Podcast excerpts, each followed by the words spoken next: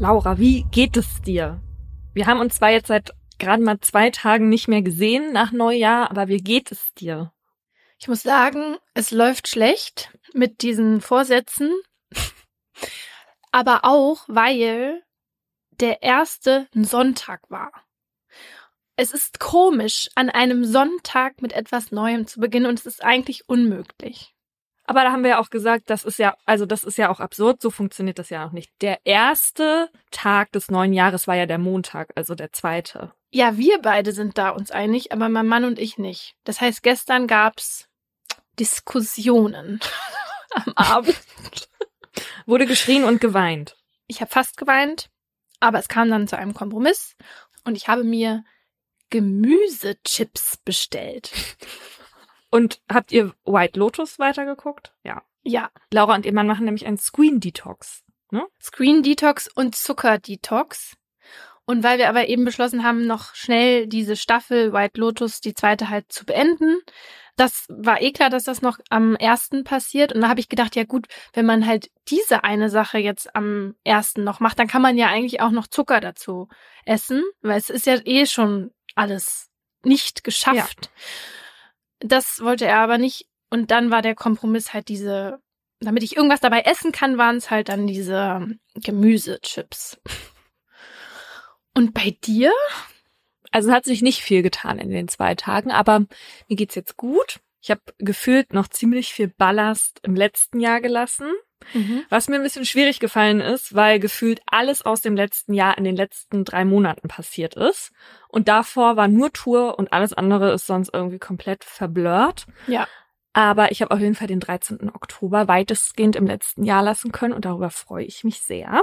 Ich mich auch. Der 13. Oktober hat nämlich noch so seine Nachwirkungen für Lauras und mein Zusammenleben gehabt, auch für den Podcast, auch im Privatleben. Laura und ich waren nämlich im Oktober im Urlaub zusammen auf Hawaii und hatten da anderthalb Wochen eine tolle Zeit und waren dann surfen und da hatte ich einen Unfall, da ist mir mein eigenes Surfbrett durch eine Welle gegen den Arm geschleudert worden. Und da war gleich klar, irgendwas stimmt nicht. Also sind wir dann ins Krankenhaus, aber die konnten da nicht wirklich was finden, was die Knochen angeht. Aber was da schon klar war, ich habe irgendwie so Nervenschaden, weil meine Finger die ganze Zeit getanzt haben wie verrückt. Und ich konnte halt den Arm vor Schmerzen auch nur in einer Position halten. Ja. Die Tage danach. Und das hat uns natürlich den Urlaub total verkackt. Also dafür, für das, was wir uns erhofft hatten, was wir da noch machen können. Die ja. restliche Zeit, ja. Weil Hawaii macht man halt ja auch nicht oft. Und das tat natürlich dann irgendwie doppelt weh. Aber du hast trotzdem noch vieles mitgemacht wo ich richtig stolz drauf war. Also, dass du dich da durchgebissen hast. Also erstmal habe ich vier Tage ja nur geschlafen wegen dieser Morphium-Medikamente, die die mir da gegeben haben. Aber ja, danach haben wir natürlich schon noch einige Sachen gemacht. Wir hatten da ja auch noch ein Video gepostet, wie ich meinen Kaffee to go auf meiner dicken Armschlinge da abstelle, so von wegen hahaha lustig. Und dann waren wir aber wieder zurück in Berlin und ich war bei meinem Hausarzt Malik, der sich den Arm angesehen hat und dann meinte so, du, der Arm, der ist ja gelähmt. Den kannst du ja gar nicht bewegen.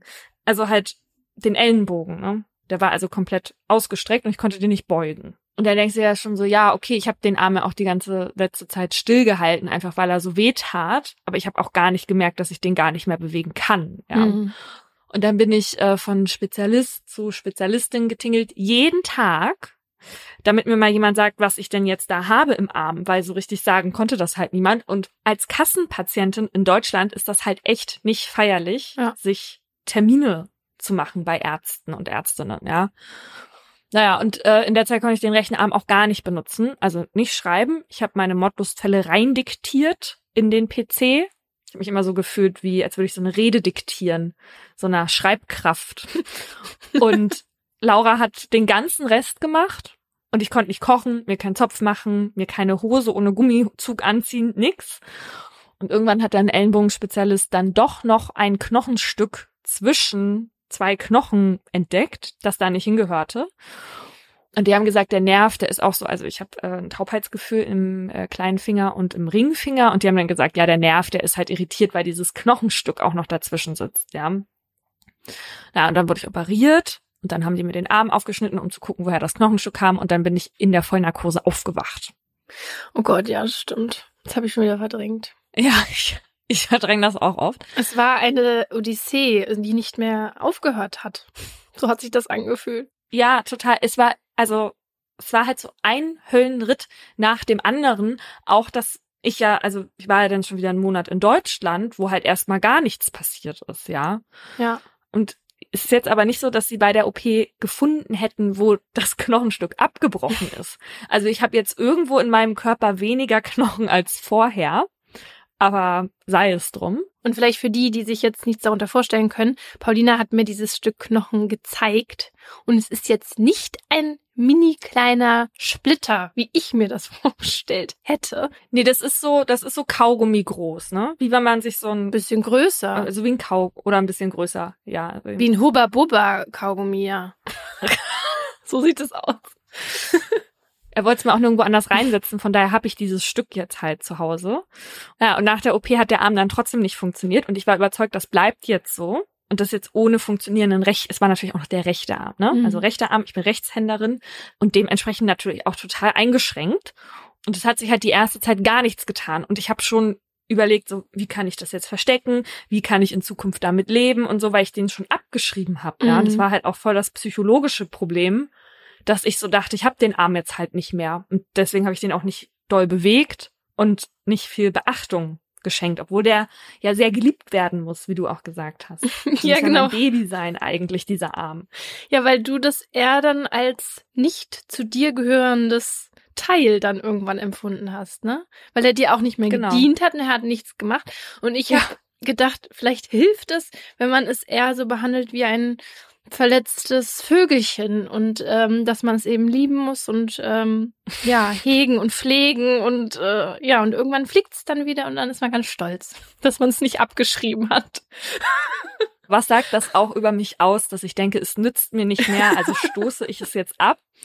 Aber das fiel halt auch schwer, weil ich einfach auch nach der OP ich habe wirklich fast spucken müssen, als diese Haut so zusammengenäht war. Und wenn man es nicht angucken will und nicht anfassen will, dann ja. ist natürlich schwer, sich darum zu kümmern, mit nur mit gut zureden. Und dann hat mir aber ein Physiotherapeut gesagt, da ist ein großes Trauma im Arm und da hat sich alles zusammengezogen und das hält jetzt alles fest am Ellenbogen, weil es Angst hat und das ist hart und die Muskeln sind verkürzt und das muss erstmal loslassen. Und dann habe ich tatsächlich angefangen mit meinem Arm wieder zu reden und habe den aber vor allem vor eineinhalb Wochen jetzt angefangen anzuschreien und habe gesagt, er muss loslassen.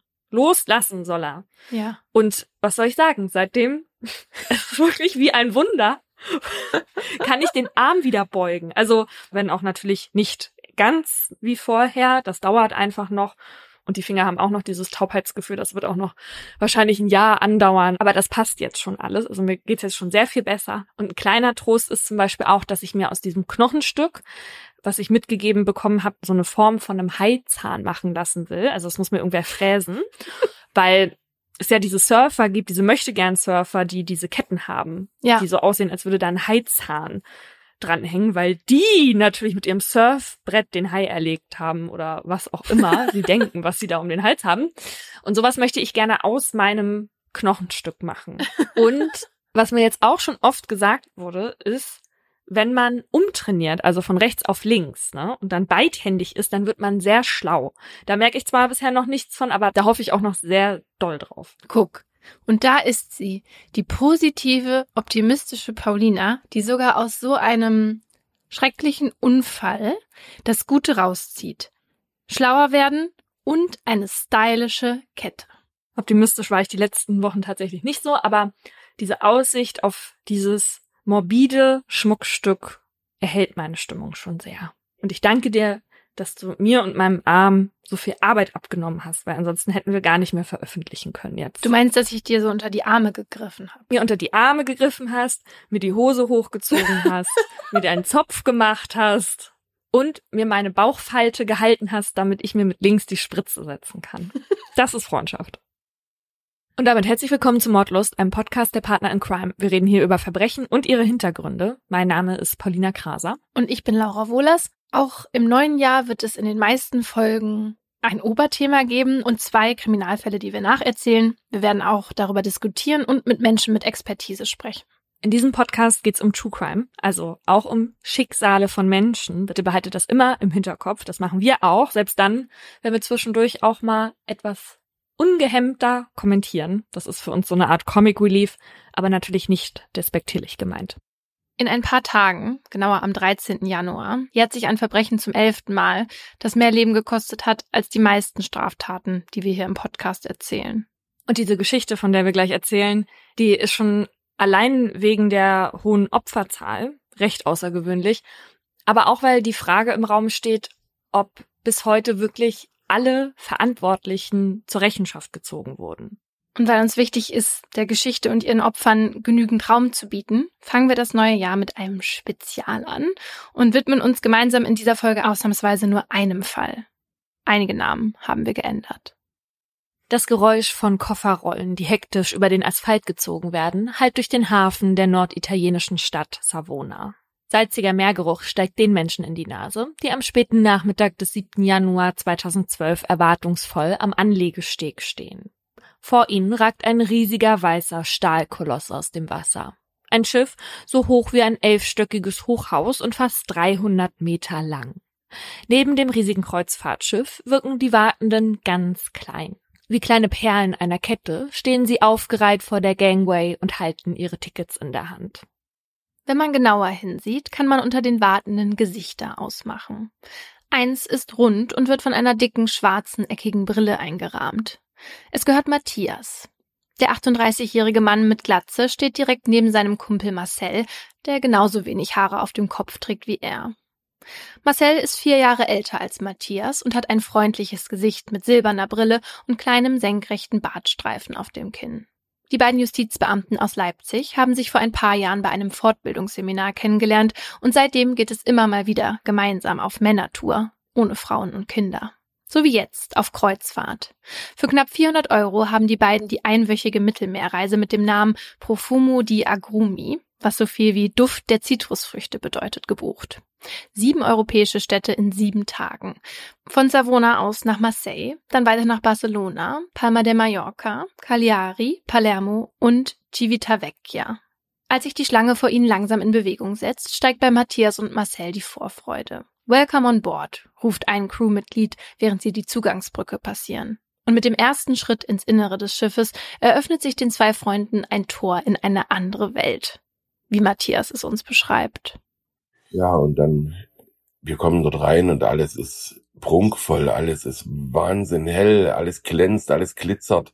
Die Leute sind freundlich, also wir werden dort empfangen wie, ähm, ja, also als ob man was Besonderes ist.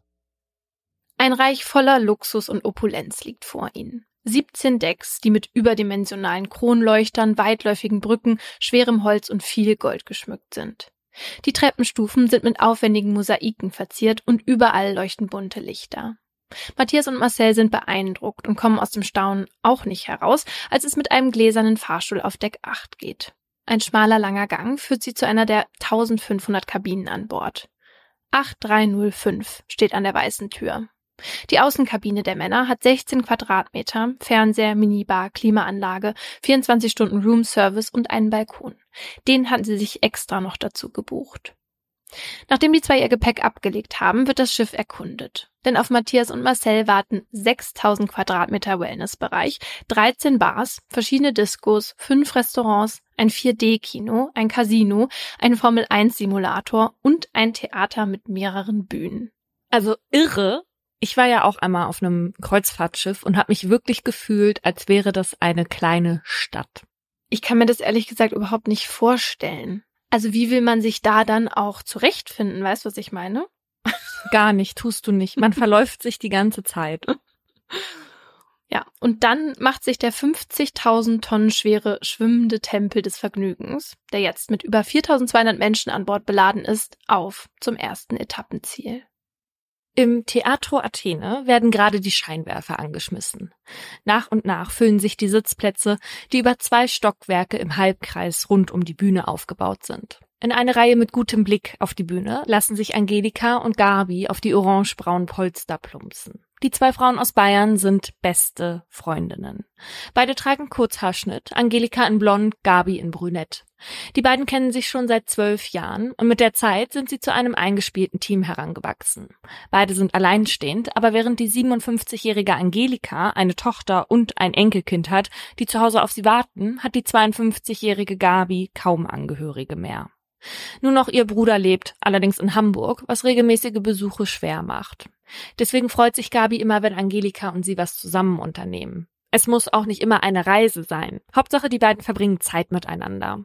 Umso glücklicher sind sie, dass sie jetzt hier sitzen, inmitten der vielen Leute, die in den unterschiedlichsten Sprachen sprechen und allmählich verstummen, als die Eröffnungszeremonie beginnt, die die neuen Gästinnen an Bord begrüßen soll. In eleganter Abendgarderobe stehen die Männer und eine Frau auf der Bühne und strahlen dem Publikum entgegen. Einer von ihnen greift zu dem Mikrofon.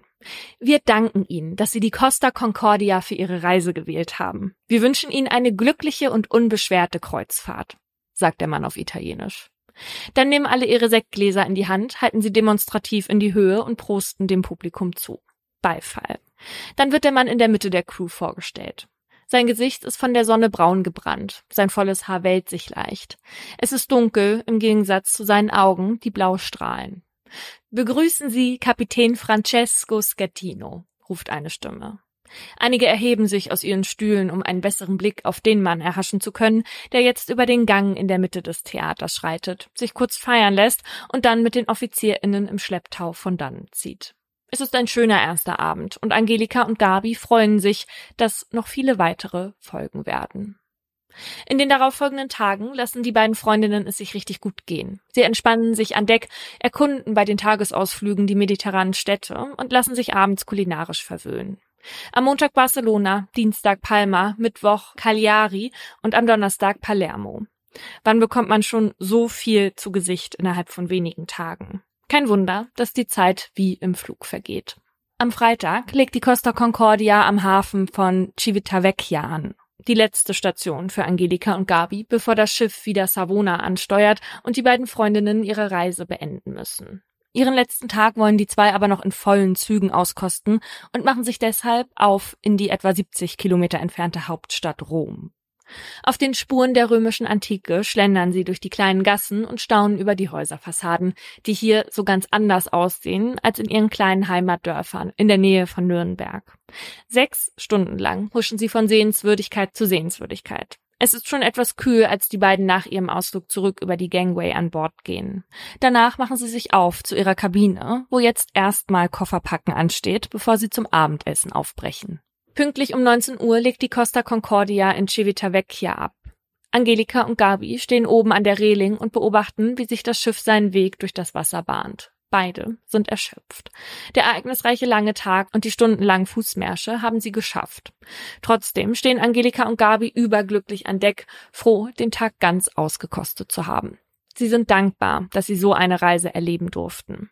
Zur Feier des Tages wollen sich die beiden heute unbedingt einen Cocktail gönnen. Darauf hatten sie schon die ganze Zeit Lust, doch die Drinks an Bord sind teuer, deswegen haben sie sich diese Besonderheit bis zum Schluss aufgehoben. Während die Costa Concordia Kurs auf ihre Endstation nimmt und das Schiff sich der kleinen Insel Giglio nähert, nehmen die ersten PassagierInnen schon ihr Abendessen in den verschiedenen Restaurants des Schiffs zu sich. Unter ihnen diniert auch ein Paar, das die Blicke der umliegenden Tische auf sich zieht. Es ist Kapitän Schettino, der gerade die Aufmerksamkeit seiner Begleitung genießt. Eine charmante, junge Dame im Abendkleid. Der Kapitän und die Blondine mit dem kurzen Bob werfen sich romantische Blicke zu. Sie ist sehr viel jünger und nicht die Frau, mit der er verheiratet ist und zwei Kinder hat. Der offensichtliche Betrug scheint dem 51-jährigen Kapitän nichts auszumachen, und so tauschen die beiden auch in aller Öffentlichkeit Zärtlichkeiten aus. Das sündhafte Date wird plötzlich unterbrochen von einem Mann, der an den Tisch tritt. Es ist Oberkellner Antonello. Schettino kennt ihn. Eigentlich hatte er gerade Urlaub, ist aber für einen kranken Kollegen auf der Costa Concordia eingesprungen. Schettino verspricht, ihm dafür an diesem Abend einen Gefallen zu tun. Während der Kapitän sich wieder seiner bezaubernden Begleitung zuwendet, ruft Oberkellner Antonello daraufhin seine Schwester an, um ihr von der bevorstehenden Überraschung zu erzählen. Was für eine Überraschung das ist, werden an diesem Abend noch alle PassagierInnen schmerzlich erfahren müssen. Gegen halb zehn an diesem Abend sitzen Matthias und Marcel in der großen Bar auf Deck 4. Die Männer stoßen auf ihren letzten Abend an, gemeinsam mit ihren KabinennachbarInnen, mit denen sie sich gleich von Beginn der Reise an super verstanden haben. Die vier lassen ihren Urlaub jetzt nochmal Revue passieren, plaudern und schwelgen in Erinnerung. Als die Gläser vor ihnen schließlich leer sind, steht Matthias auf und bahnt sich seinen Weg zur Theke, um Nachschub zu holen. Doch als der 38-Jährige an seinem Ziel ankommt, donnert plötzlich ein lauter, dumpfer Knall durch die Bar und im nächsten Moment beginnt sich der Boden unter Matthias zu einer Seite zu neigen. Sämtliche Getränke, sämtliche Gläser kommen ins Rutschen, fallen von den Tischen. Die Leute werden panisch, die Leute stehen auf, fragen sich, was passiert hier gerade. Und in dem Moment gehe ich dann auch wieder zu unserem Tisch und sage, hier ist irgendwas am Gange. Ich weiß nicht, was hier passiert, aber hier ist irgendwas. Nur wenige Augenblicke zuvor sitzen Angelika und Gabi wie am ersten Abend ihrer Rundreise im Theater. Die Koffer haben sie fertig gepackt, alles ist bereit, um morgen früh von Bord zu gehen. Am letzten Abend wollen sich die beiden Frauen verzaubern lassen. Gespannt gucken Angelika und Gabi dabei zu, wie ein Magier seine Assistentin in Luft auflöst, als die beiden Freundinnen plötzlich ein Knirschen hören und die Sitze unter ihnen anfangen zu beben. Nervöses Gemurmel schwadert durch das Publikum. Gabi guckt verunsichert in Angelikas Richtung. Diese Vibration, fragt Gabi, gehört das auch zur Zaubershow? Angelika weiß darauf keine richtige Antwort. Da müsste ja unter jedem Sitz ein Motor stecken. Kurze Zeit später beginnt das Licht im Theater zu flackern und ähnlich wie seine Assistentin verschwindet jetzt auch der Magier selbst von der Bühne. Allerdings rennt er. Danach ist komplette Dunkelheit. Spätestens jetzt merkt das Publikum, dass hier etwas nicht stimmt. Kinder schreien und die ersten verlassen den Saal. Auch Angelika und Gabi stehen auf und machen sich auf den Weg zurück in ihre Kabine. Doch auch in der gibt es kein Licht. Offenbar gibt es keinen Strom mehr. Das beunruhigt sie. In der Bar auf Deck 4 wollen Matthias und Marcel nachschauen, was es mit dem Knall auf sich hat. Sie laufen kurz entschlossen nach draußen und werfen einen Blick über die Reling. Ihr Blick geht nach unten, doch dort ist nur das dunkle Meer zu sehen. Von hier können sie nichts erkennen, also machen sie sich auf zu ihrer Kabine, die höher liegt. Vielleicht haben sie dort mehr Glück. Stufe für Stufe erklimmen Matthias und Marcel ein Deck nach dem anderen, als es auf einmal stockfinster um die beiden wird. Wie aus dem Nichts verwandelt sich das hell erleuchtete Schiff in ein pechschwarzes Loch. Perplex bleiben die Freunde stehen. Von irgendwoher können Matthias und Marcel panische Schreie vernehmen, Menschen, die in der Dunkelheit gestürzt sind. Angst und Schrecken machen sich auf den dunklen Korridoren des Schiffes breit. Zehn, zwanzig Sekunden vergehen, dann springt das Licht wieder an. Im nächsten Moment dröhnt die Stimme eines Crewmitglieds über die Lautsprecheranlage. Meine sehr geehrten Damen und Herren, ich bitte um Ihre Aufmerksamkeit. Wegen technischen Problemen haben wir gerade einen Blackout. Es besteht kein Grund zur Panik. Bitte bleiben Sie ruhig. Unsere Techniker arbeiten schon daran, das Problem zu lösen. Vielen Dank. Ein Stromausfall. Das beruhigt Matthias und Marcel, die sich jetzt wieder in Bewegung setzen, immer weiter, Richtung Deck 8 sind auf unsere Kabine angekommen und äh, gehen schnurstracks eigentlich auf dem Balkon. Dann gucken wir runter, weil von oben sieht man ja ähm, ein bisschen mehr als unten in der Ebene 4, wo wir in der Bar gesessen haben. Und plötzlich sehe ich da Strudel. Die Luftblasen, die da rauskommen, die irritieren mich irgendwo. Und das sage ich auch Marcel so, dass hier irgendwas am Laufen ist und die uns bestimmt nicht die Wahrheit sagen. Die Luftblasen, die um das Schiff blubbern und die Schieflage verwirren Matthias.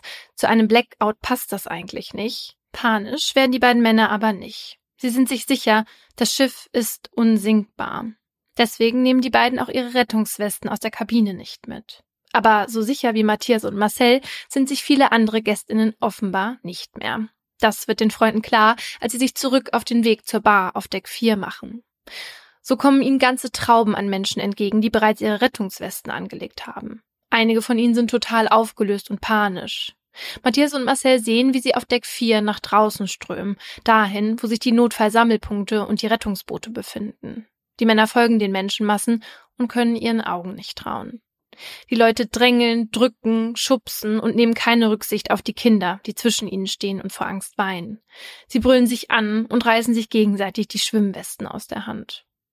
Um ca. 22.15 Uhr, etwa eine halbe Stunde nachdem der große Knall die Costa Concordia erschüttert hat, versucht man von der Küstenwache in Livorno, einer Hafenstadt in der Toskana aus, die Verantwortlichen auf der Costa Concordia zu erreichen. Concordia, alles okay? Positiv, antwortet eine Männerstimme per Funk. Wir haben einen Stromausfall, erklärt der Mann. Man sei bereits dabei, die Ursache zu überprüfen und sicher das Problem bald lösen zu können. Die Küstenwache funkt zurück, dass sie von einer Tochter einer Passagierin kontaktiert wurden, die berichtet hat, dass man an Bord des Kreuzfahrtschiffs angewiesen wurde, Rettungswesten anzulegen. Es sei nur ein Stromausfall, betont der Mann nochmal. Angelika und Gabi wollen ihre Kabine wieder verlassen. Auf dem Flur kommt ihnen ein Angestellter des Schiffs entgegen. Er sagt ihnen, sie sollen sich zu den Sammelstationen begeben. Das beunruhigt Angelika und Gabi noch mehr. Ob sie denn Rettungswesten brauchen, wollen sie wissen. Der Steward bejaht. Also schnappen sich die beiden ihre Westen, schneiden sie sich um und machen sich auf den Weg nach Deck 4. Im Laufschritt geht es für die beiden jetzt Richtung Ziel. Doch die Gänge sind voller Menschen und genau vor der Treppe, die sie zu ihrem Sammelplatz bringen soll, staut es sich. Nichts geht voran. Dazu kommt noch, dass das Schiff langsam immer mehr an Schlagseite gewinnt. Das macht es schwierig, das Gleichgewicht zu halten. Die Backbordseite, auf der sie sich befinden, ragt immer höher auf, während die andere Seite immer weiter absinkt. Aber warum ist das so? Niemand vom Personal verliert auch nur ein Wort darüber, was hier eigentlich gerade vor sich geht. Die einzige Information, die sie von den Crewmitgliedern, die ihnen über den Weg laufen und durch die Lautsprecher hören, ist immer wieder, alles sei unter Kontrolle, gehen sie zurück auf die Kabinen oder ins Innere des Schiffs. Im Moment besteht noch keine Gefahr. Doch das, was ihnen immer wieder gesagt wird, passt nicht zu dem Bild, was Angelika und Gabi vor sich sehen. Dicht an dicht stehen die PassagierInnen auf den Gängen, während sich das Schiff weiter neigt sieht so keine Gefahr aus. Um 22.26 Uhr meldet sich dann wieder die Küstenwache bei der Costa Concordia. Sie will wissen, was genau los ist. Kapitän Schettino meldet nun, dass das Schiff ein Leck auf der Backbordseite habe und schwankend weiterfahre. Verletzte oder Tote gebe es nicht. Evakuieren müsste man auch nicht. Man brauche lediglich einen Schlepper, so der Kapitän. Der Leiter der Küstenwache, Gregorio de Falco, entscheidet sich vorsichtshalber trotzdem dazu, alle umliegenden Boote zu alarmieren und zur Costa Concordia zu schicken. Ein Patrouillenboot der Polizei sieht, dass das Kreuzfahrtschiff bereits deutlich Schlagseite hat und ein Wendemanöver fährt. Um 22.44 Uhr schlägt das Patrouillenboot dann Alarm. Die Costa Concordia ist gekentert. Es ist kurz vor elf, als die Alarmsirenen der Costa Concordia beginnen aufzuheulen. Das Evakuierungssignal. Sehr geehrte Damen und Herren, ich bitte um Ihre Aufmerksamkeit. Wir müssen Sie bitten, Ruhe zu bewahren, sich mit Ihren Rettungswesten zu den Sammelstationen auf Deck 4 zu begeben und den Anweisungen des Personals zu folgen. Ich wiederhole, begeben Sie sich zu den Sammelstationen auf Deck 4. Halt es aus den Lautsprecheranlagen. Mit dieser Ansage bricht Angst aus. Offenbar hatte die Aussage, dass alles unter Kontrolle sei, noch einige Leute zurückgehalten, in völlige Panik zu verfallen. Jetzt aber schieben und schubsen sich die Menschen in den Gängen umher. Und mittendrin Angelika und Gabi. Ihre Rettungswesten machen es ihnen nicht einfacher, sich zu bewegen.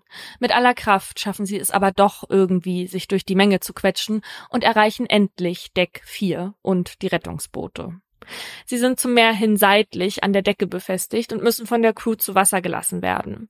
Wegen der Schieflage gestaltet sich das allerdings schwierig und einen Platz zu ergattern ist schier ein Ding der Unmöglichkeit. Denn die Evakuierung folgt keiner vorgegebenen Reihenfolge. Hier gilt offenbar der Grundsatz First come, first serve. In ihrer Angst zurückgelassen zu werden, rennen die Menschen nämlich von links nach rechts. Einige schlagen sich sogar um Plätze.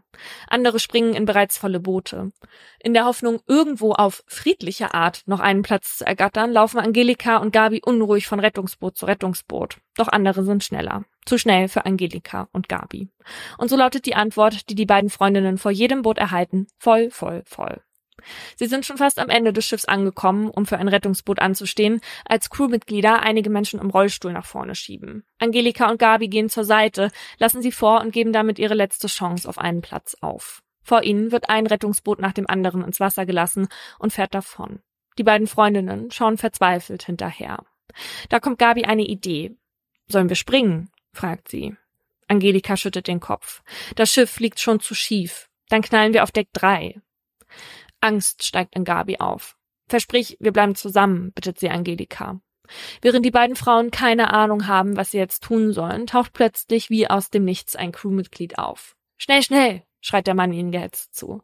Angelika und Gabi sollen ihm zur Steuerbordseite folgen, also der Seite, die bereits ins Wasser ragt. Doch dort führt nur ein Weg hin, einmal quer durch das Schiff. Auch Matthias und Marcel versuchen auf Deck 4 einen Platz in einem Rettungsboot zu bekommen. Wenn sie schon keine Rettungswesten haben, müssen sie wenigstens schnell in ein Boot. Aber die Idee hatten offenbar hunderte andere vor ihnen auch. Überall Menschen, Menschen, Menschen. Es stehen alte Leute, drängeln sich vor und gehen mit Ellenbogen durch die Massen durch. Ich habe eine Frau gesehen mit einem Baby auf dem Arm. Da ist ein älterer Herr daneben gewesen, hat sie mit einem Ellenbogen weggestoßen, nur damit er auf das Rettungsboot kommt und die Frau am Einsteigen gehindert hat.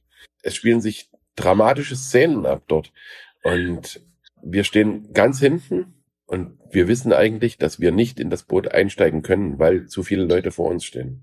Was den Männern da auch auffällt, beziehungsweise sie wundert, ist, dass definitiv nicht der Grundsatz gilt, Frauen und Kinder zuerst. Was mich überhaupt nicht wundert, also aus welchem Jahrhundert ist diese Regel? Es gibt ja Frauen, die sehr fit sind und alte gebrechliche Menschen, egal welchen Geschlechts, die sehr schwach sind.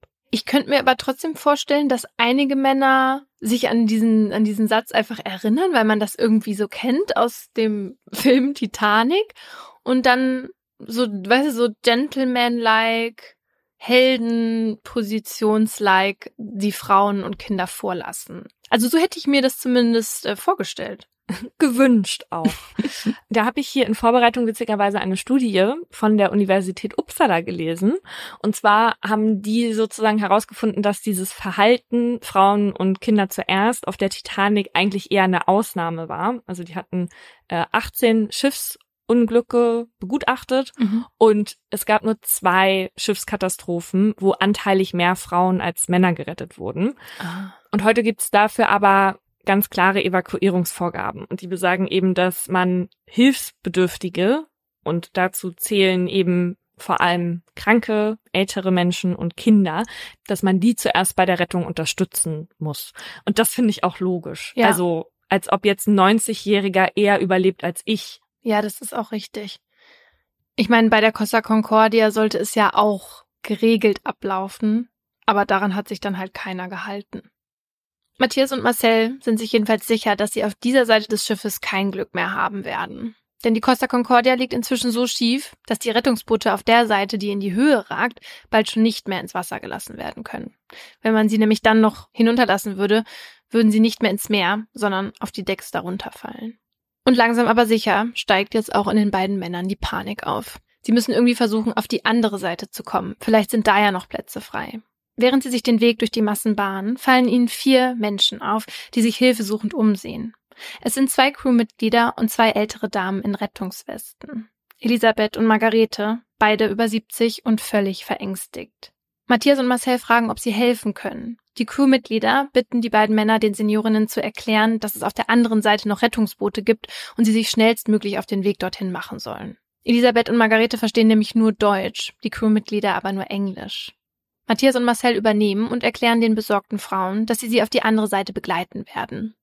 Denn den Männern ist klar, dass Elisabeth und Margarete nicht in der Lage sein werden, den schwierigen Weg alleine zu meistern. Zu viert betreten sie also das Innere der Costa Concordia. Der Plan ist, das Schiff durch die Mitte zu durchqueren, um so schnell wie möglich auf der anderen Seite anzukommen. Knapp 40 Meter liegen vor ihnen. Nicht viel, wenn man jung und gesund ist und der Boden unter den Füßen sicher. Doch mit ihren über 70 Jahren sind Elisabeth und Margarete nicht mehr gut zu Fuß und der Teppich im Inneren des Kreuzfahrtdampfers ist stellenweise glitschig von ausgelaufenem Öl. Außerdem hat das Schiff mittlerweile so eine Schieflage, dass es überall steil bergab geht. Matthias greift deshalb nach der Hand der einen Frau, Marcel nimmt die der anderen. Sie müssen aufpassen, dass sie nicht ausrutschen und hinfallen. Also kämpft sich die Vierergruppe im Zeitlupentempo voran. Für die älteren Damen ist die ganze Situation zu viel. Sie haben Todesangst. Die Frau, die sich fest an Matthias Hand klammert, wendet sich schließlich verzweifelt an ihn. Die gute Frau sagt zu mir, ich will nicht sterben. Und ich sage zu ihr, Sie werden nicht sterben. Sie haben eine Rettungsweste. Sie schwimmen immer über Wasser und Ihr Kopf wird immer über Wasser sein. Auch Angelika und Gabi bahnen sich ihren Weg durchs Schiffinnere. Im Moment stehen sie mittig in dem riesigen Bordrestaurant, in dem sie noch vor kurzem regelmäßig zu Abend gegessen haben. Ordentlich aufgestellte Stühle, Teller, Besteck, Weingläser. Das alles ist jetzt von der Schwerkraft zu Boden gefegt, liegt im Weg rum. Und weil es hier drin so dunkel ist, dass Angelika und Gabi nicht mal ihre Hand vor Augen sehen können, werden die Gegenstände zu gefährlichen Stolperfallen. Außerdem ist der Boden rutschig. Jetzt nur nicht stolpern, denkt Angelika, die vorausgeht. Gabi folgt ihrer Freundin, bleibt ihr immer dicht auf den Fersen und umklammert dabei ihre Hand. Nur noch ein kleines Stück. Angelika und Gabi können die Tür schon sehen, die sie nach draußen auf die andere Seite bringen soll, als sie bemerken, dass sie hier drin nicht alleine sind. Aus allen Richtungen bahnen sich Reisende den Weg durchs Restaurant zum Außendeck. Und für einen Augenblick ist es so chaotisch, dass Angelika in all dem Gedränge Gabis Hand entgleitet. Und es gibt kein Zurück. Zu stark ist der Strom der Menschen um sie. Angelika geht allein den Schritt durch die große Tür. Hier hatte sie gehofft, mehr Rettungsboote zu finden. Doch auf der Steuerbootseite angekommen, blickt Angelika nicht auf Rettungsboote. Das Deck reicht bereits so tief ins Meer hinein, dass es komplett überspült ist. Und da, wo einmal die Reling zu sehen war, ist jetzt nur noch Wasser. Pech, schwarzes Wasser, auf dem helle, kleine Lichtlein schwimmen. Angelika schaut genauer hin und erkennt, dass es die Lichter der Rettungswesten sind. Direkt vor ihr befinden sich scharenweise Menschen im Wasser, denen die Todesangst ins Gesicht geschrieben steht. Angelika begreift, dass sie sinken und dass sie auf dem Schiff nicht mehr sicher ist. Sie muss ins Wasser, bevor der riesige Stahlkoloss untergeht und sie mit in den Tod reißt. Wo ist Gabi? Angelika kann nicht ohne ihre Freundin gehen. Angelika, Angelika, tönt Gabis Stimme von irgendwoher. Angelika blickt um sich, links, rechts, hinten. Doch nirgends kann sie ihre Freundin entdecken. Gabi? ruft sie voller Sorge. Doch sie kann das Gesicht ihrer Freundin in all den anderen nicht erkennen. An ihren Füßen schwappt ihr kaltes Wasser entgegen. Nicht hinfallen, befiehlt sie sich. Jetzt bloß nicht hinfallen. Von hinten drängen immer mehr Leute und drücken gegen Angelika. Ihr bleibt keine Wahl. Die 57-Jährige nimmt ihren ganzen Mut zusammen, stößt sich ab ins Wasser und schwimmt ins Schwarz hinein. Matthias und Marcel sind zusammen mit Elisabeth und Margarete in der Zwischenzeit schon fast auf der anderen Seite angekommen der Seite, die immer tiefer ins Wasser ragt. Doch jetzt strömt immer mehr Wasser um die Beine der vier, was alle ins Schwanken bringt. Und mit jeder Sekunde lodert mehr und mehr Panik in Matthias und Marcel auf. Zurück, zurück, zurück ist der einzige Gedanke, den die beiden noch fassen können, bevor sie die zwei älteren Damen reflexartig am Arm packen, um sie in die entgegengesetzte Richtung zu ziehen. Dorthin, wo sie hergekommen waren, wieder auf die erhöhte Seite des Schiffes, bevor sie in den Fluten ertrinken. Ein kleines Stück schaffen es die vier, doch weiter geht es nicht. Matthias und Marcells Kräfte reichen nicht aus. Immer wieder rutschen sie ab und werden vom Wasser, das um sie herum immer weiter steigt, zurück in die Tiefe gezogen. Als sie wieder ungefähr bei der Mitte des Schiffes angekommen sind, sehen sie eine Möglichkeit dort, wo die Fahrstühle sind, kurz Halt zu machen. Die Männer klammern sich an der Aufzugsverkleidung fest und atmen kurz durch. Elisabeth und Margarete lehnen sich an die schweren Türen des Fahrstuhls, während das Wasser ihnen langsam bis zur Hüfte steigt. Dann knallt es ganz laut. Die Fahrstuhltüren brechen nach innen auf. Ein starker Sog entsteht, und das nächste, was Matthias und Marcel hören, ist ein kurzer, spitzer Schrei. Ein Schrei voller Angst. Er ist so herzzerreißend und grässlich, dass er Matthias und Marcel bis ins Mark erschüttert. Und bevor sie den Frauen helfen können, werden Elisabeth und Margarete durch die Fluten in den Fahrstuhlschacht gerissen. Um 23.37 Uhr will die Küstenwache wissen, wie viele Menschen noch an Bord sind. Kapitän Scatino antwortet, noch etwa 300 Leute. Nur 300? Das würde bedeuten, dass fast 4000 entweder im Wasser sind oder bereits in Sicherheit gebracht wurden. Schwer vorstellbar. Aber die Lage ist unübersichtlich. Weil man auf der 23 Quadratkilometer kleinen Insel Giglio nicht alle unterbringen kann, werden einige Schiffbrüchige gleich weiter aus Festland gefahren. Kapitän Schettino verspricht weiter die Evakuierung zu koordinieren und bis zum Schluss an Bord zu bleiben. Als die Küstenwache kurze Zeit später versucht, den Kapitän nochmal zu erreichen, meldet der sich plötzlich nicht mehr zurück. Auch nach mehrmaligen Versuchen bleibt es still an der Brücke der Costa Concordia. Ein schlechtes Zeichen. Elisabeth und Margarete sind im Fahrstuhlschacht verschwunden. Der sichere Tod wartet am Ende auf die beiden Frauen. Das wissen Matthias und Marcel. Und jetzt steigt auch bei ihnen zum ersten Mal die Todesangst auf. Jetzt geht's nur noch um das nackte Überleben. Jeder muss selbst schauen, wie er aus dem Schiff rauskommt, das zu einer tödlichen Falle geworden ist. Also blicken sie sich noch einmal kurz in die Augen und dann stößt sich Marcel ab. Jetzt gilt jeder für sich selber. Und diese Entscheidung verstehe ich nicht. Was? Ich verstehe nicht, warum das ein Vorteil sein soll. In so einem Schiff das mittlerweile schon so quer liegt, glaube ich, hat man viel bessere Überlebenschancen zu zweit. Also weiß ich nicht, das kann sein, aber ich glaube nicht, dass man das noch sozusagen so logisch erfassen kann, sondern dass da bei denen, glaube ich, in dem Moment, als die Frauen da diesen Schacht runter sind, dass in dem Moment dieser Überlebensinstinkt bei den Männern auch eingesetzt hat. Und das, also ich weiß nicht, kennst du das, wenn man so irgendwie in einer Masse von Menschen steht und denkt, man wird zerquetscht? Also ich kenne Panik in Menschenmassen, aber nicht, dass ich wirklich denke, ich werde zerquetscht jetzt, gerade weil ich auch zerquetscht werde. Okay, also ich war mal in einer in einer Situation, wo ich schon mit den Füßen nicht mehr auf dem Boden war und so oh. hin und her Hä, wann war das? Das war bei einer Abi-Party beim Anstellen. Total krank. Quatsch. Doch, da haben die von hinten so ähm, gedrückt und ich stand relativ weit vorne und war halt so klein und dann äh, sind meine Füße abgehoben. Und da da hat und, und, und irgendwann war das auf jeden Fall nochmal dieses Gefühl, dass ich ganz schlimm finde und das so, also es ist ja ist wahrscheinlich Panik, ja, und dass ich dann das Gefühl hatte, ich werde jetzt zu einem Tier und werde mich da raus bewegen, weil sonst sterbe ich. Und mir ist es egal, was um mich herum passiert und ich habe das auch nicht mehr wahrgenommen, wer jetzt neben mir ist und ich würde mal sagen, in dem Moment ist es mir dann auch egal, wenn ich jemand anderem verletze, weil in meinem Kopf quasi nur ist, raus, raus, raus, sonst sterbe ich jetzt. Und vielleicht war das bei Matthias und Marcel in dem Moment auch nur raus, raus, raus, ich muss jetzt hier raus. Auf jeden Fall hatten Laura und ich neulich einen sehr intimen rührenden Freundinnen-Moment, ähm, der mich über die letzten Tage getragen hat, bis sie heute zu mir sagte, in so einer Situation würden wir auch aufeinander scheißen. ich konnte es nicht fassen, als ich das gehört habe. Das hat mich vorhin wirklich sehr traurig gemacht. Also ich kann mir das nicht vorstellen, dass man dann einfach alleine den anderen so abstößt, wie so Ballast. Echt nicht. Ich sage ja nicht, dass es so nicht so sein wird, ja, ne? weil ja. ich war noch nie auf einem sinkenden Schiff. Ich sage nur, ich kann es mir wirklich schwer vorstellen. Auch weil ich denke, dass man sich gegenseitig besser unterstützen kann und irgendwo hochziehen kann und keine Ahnung. Ja, vielleicht ist es ja dann auch so, dass du in dem Moment da auch noch vielleicht rationaler dann so agieren kannst und andere nicht, zum Beispiel. Das könnte auch sein. Aber nur weil ich mich an diese Situation erinnert habe und das Gefühl in meinem Kopf und dieses raus und sonst kein und egal wie ich das jetzt mache. Und ich glaube, wenn wir auch so an die Katastrophe bei Love Parade denken und so, das war da ja auch bei ganz vielen Menschen dann so, ne?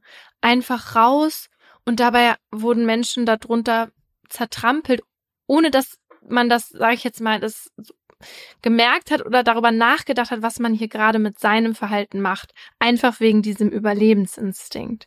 Ich glaube, eine Massenpanik ist aber noch mal ein bisschen was anderes, als wenn du so alleine in so einem Flur von einem Schiff bist. Ja. Weißt du? Ja, ja. Hoffen wir einfach mal sehr, dass wir nie herausfinden müssen, ob wir zu Feinden werden würden oder ob wir es mit Teamwork schaffen würden. Also ich würde es dir raten, denn ich sag dir eins, ich bin stärker als du.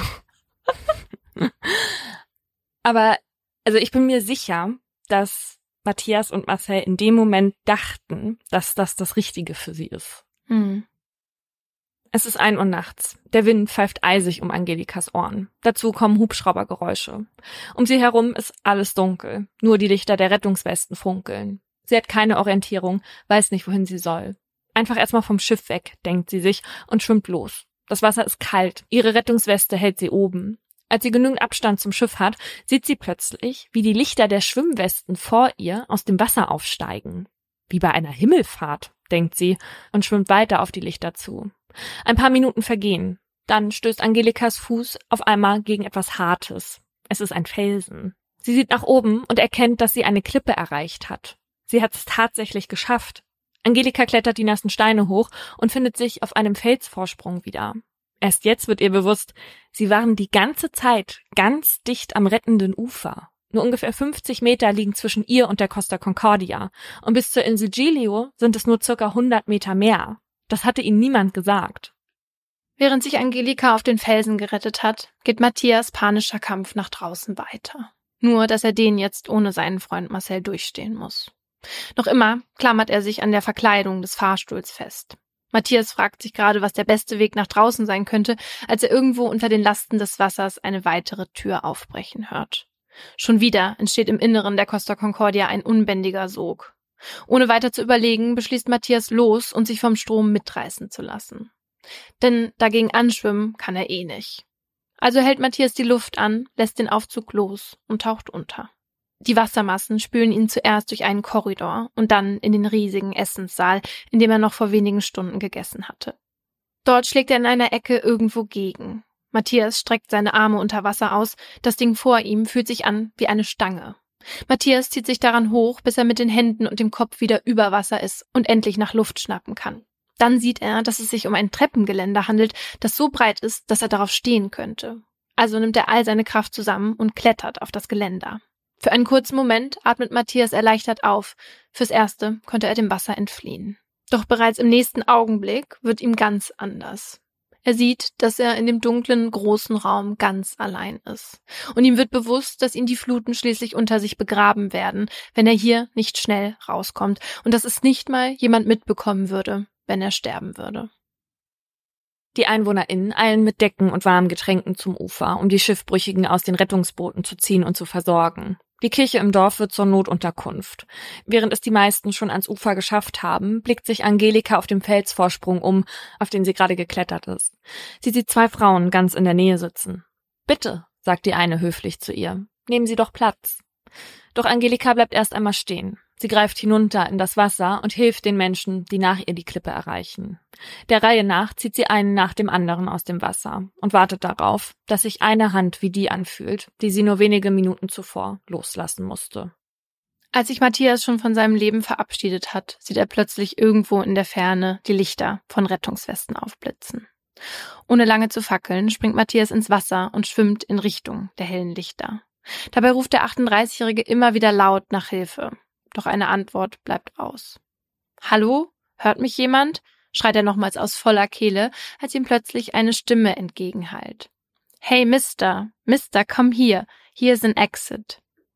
Trotz der Dunkelheit zeichnen sich die Umrisse zweier Besatzungsmitglieder vor Matthias Augen ab. Wie wild fuchteln sie mit einer Taschenlampe in der Luft herum. Damit Matthias weiß, in welche Richtung er schwimmen muss, leuchten sie ihm Stück für Stück den Weg durch den riesigen Essenssaal. Erschöpft kommt er bei ihnen an. Die beiden Männer reichen ihm die Hände und ziehen ihn mit vereinten Kräften aus dem Wasser. Völlig orientierungslos schaut sich Matthias um. Er befindet sich jetzt in einem kleinen Zimmer, an dessen Decke, die wohl einmal eine Seitenwand war, ein Luftschacht verläuft. Sein Weg in die Freiheit. Doch nach oben klettern geht nicht. Nirgends an dem glatten silbernen Metall des Schachts gibt es eine Möglichkeit, sich festzuhalten. Zusammen mit den Crewmitgliedern muss er hier im sinkenden Schiff auf Hilfe von oben warten.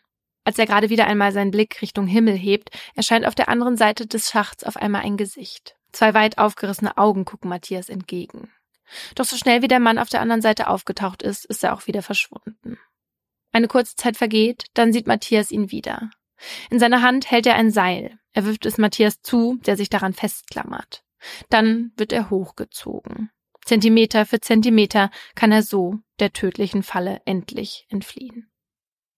Erst an Deck begreift Matthias, wie schief die Costa Concordia steht und dass er sofort vom Schiff muss. Die Rettungskräfte, die ihn und die anderen durch den Schacht gezogen haben, führen ihn im Eiltempo zu einer Seite des Schiffes, an der eine Strickleiter befestigt ist und nach unten Richtung Meer führt.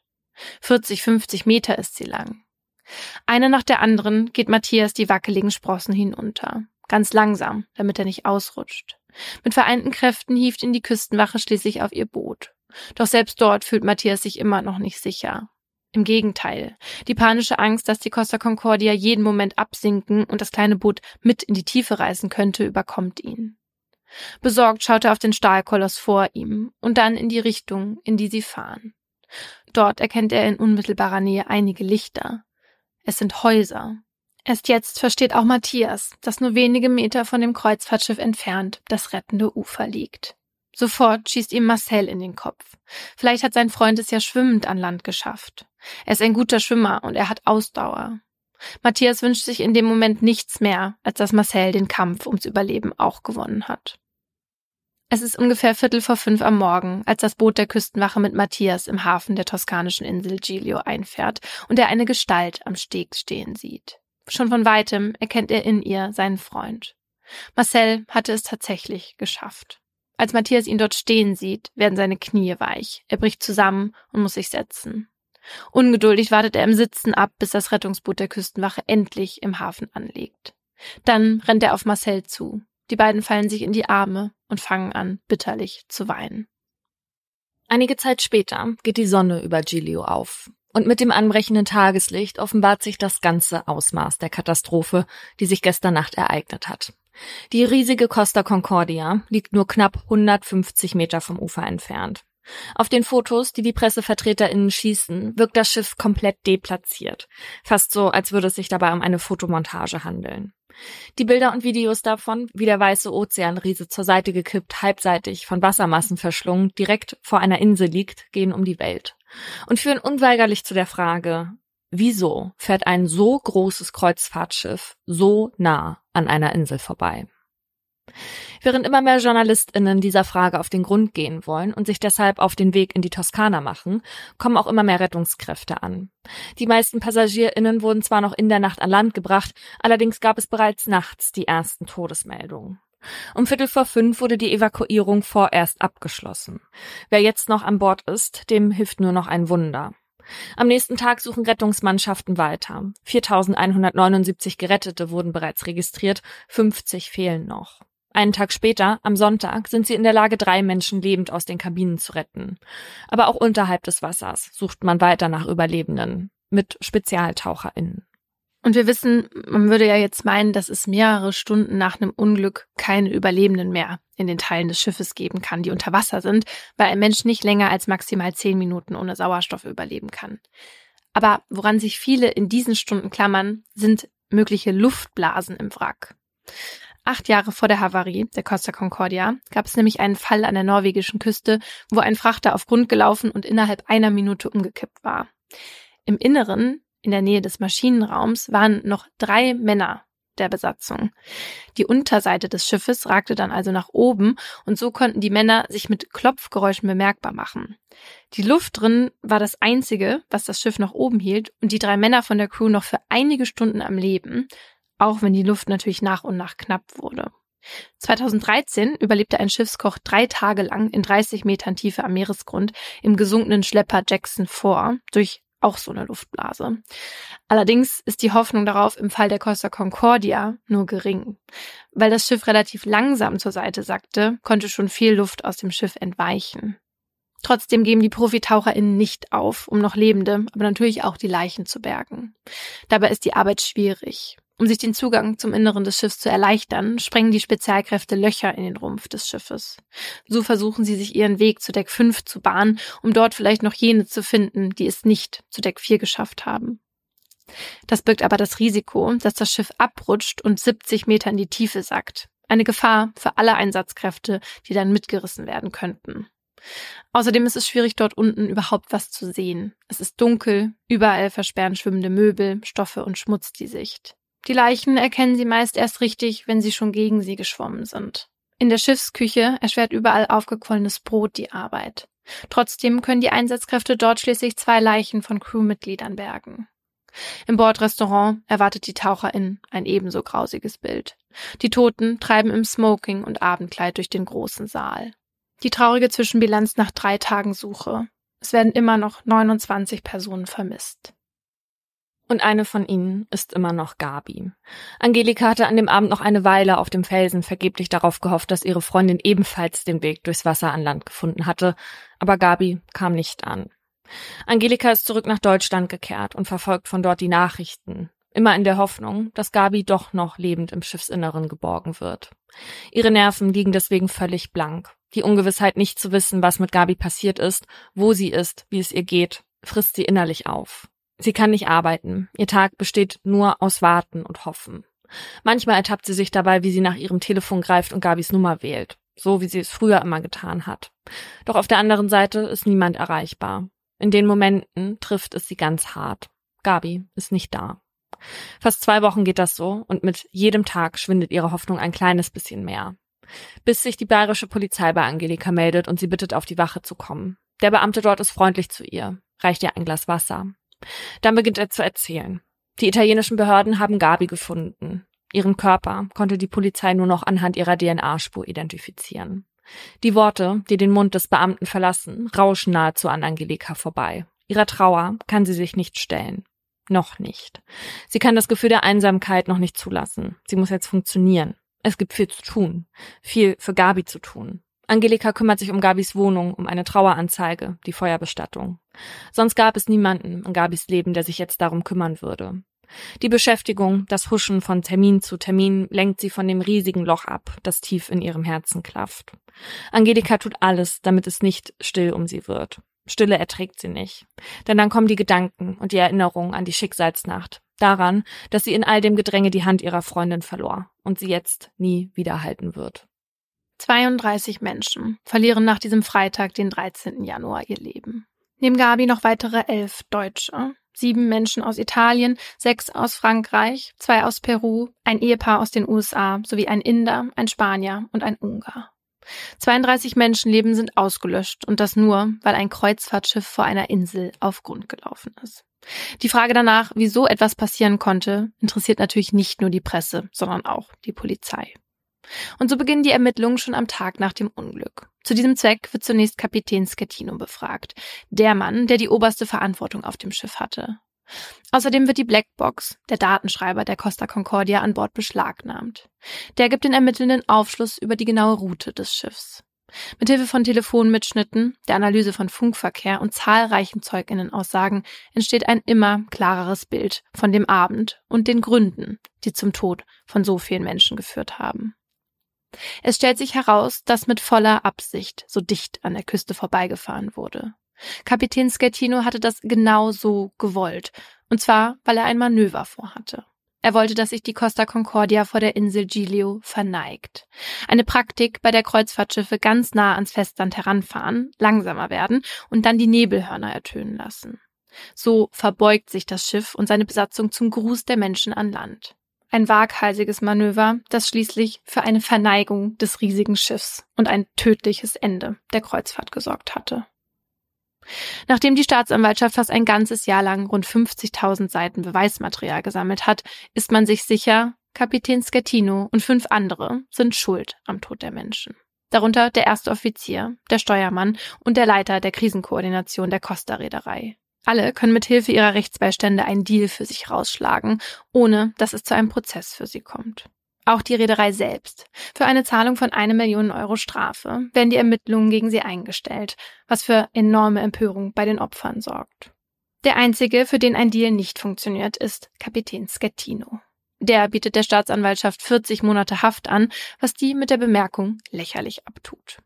Ab Mitte Juli 2013 will die ihn auf der Anklagebank sehen. Ein Mammutprozess liegt vor der italienischen Justiz. Insgesamt 4228 Menschen gelten als geschädigt, 250 NebenklägerInnen mit über 60 AnwältInnen sind vom Gericht zugelassen.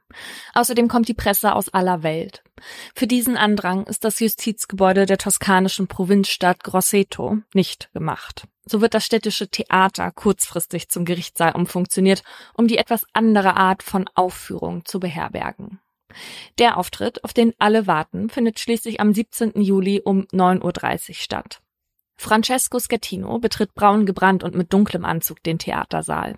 Der mittlerweile 52-Jährige nimmt neben seinen beiden Anwälten rechts unten vor dem Orchestergraben Platz. Auf der gegenüberliegenden Seite findet sich die Staatsanwaltschaft ein. Kurze Zeit später geht's los. Drei Richter laufen auf die Bühne und lassen sich an einem langen, rot betuchten Tisch nieder, dicht nebeneinander. Auf der riesigen Leinwand hinter ihnen prangt in weißen Großbuchstaben der Satz auf Italienisch Vor dem Gesetz sind alle gleich. Dann wird die Anklage verlesen. Mit verschränkten Armen und teilnahmslosem Gesichtsausdruck lauscht Schettino dem Schriftstück, das von 157 Menschen erzählt, die durch die Katastrophe körperliche und psychische Schäden davongetragen haben und die Namen aller 32 Opfer auflistet, die an jenem Tag qualvoll gestorben sind. Die fünfjährige Diana und ihr Vater fanden ebenso wie Angelika Gabi, Matthias und Marcel keinen Platz in Rettungsbooten und ertranken. Die 25-jährige Erika hatte einen Platz, fiel aber aus dem Boot und wurde vom Sog des sinkenden Schiffes unter Wasser gerissen, weil sie keine Rettungsweste trug. Russell, ein Kellner, führte sich mehr für die PassagierInnen verantwortlich als der Teil der Besatzung, der eigentlich für die Evakuierung zuständig war. Offenbar blieb er dabei zu lang an Bord und starb. Schettino wird vorgeworfen, schuld an dem Schicksal der Menschen zu sein. Und das nicht nur aufgrund des riskanten Manövers, das er unbedingt fahren wollte, sondern auch, weil er sich danach nicht um eine vorschriftsmäßige Evakuierung gekümmert hat. Schettino selbst sieht das nicht so. Seine Anwälte erklären nach der Anklageverlesung, dass ihr Mandant sich nicht als Hauptverantwortlicher für die Katastrophe sieht.